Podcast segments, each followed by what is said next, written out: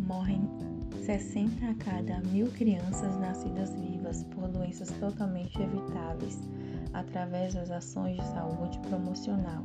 A maioria das crianças menores de 5 anos vem morrendo por doenças do tipo infecciosas, intestinais, respiratórias, por desnutrição e prematuridade nas regiões Norte e Nordeste, conforme pesquisa realizada pelo IBGE.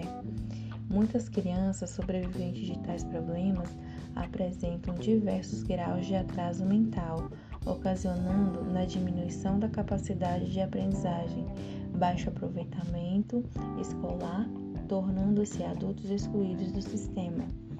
Por isso, foi necessário criar política nacional de atenção integral à saúde da criança, que está diretamente associada ao Sistema Único de Saúde, o SUS, com o objetivo de qualificar as estratégias voltadas à saúde da criança.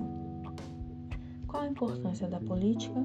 Esta visa promover e proteger a saúde da criança com atenção e cuidados integrados, reduzir a morbimortalidade, garantir um ambiente facilitador à vida com condições dignas de existência e desenvolvimento.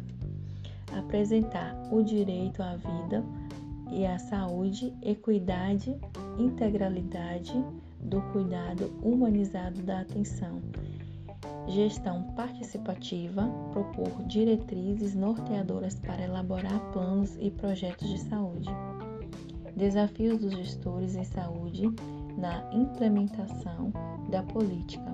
Alguns desafios são encontrados na implementação, sendo eles hierarquia verticalizada, territorialidade, desigualdade social, ausência de reconhecimento, prioridade de investimentos, falta de atualização, revisão dos textos legais.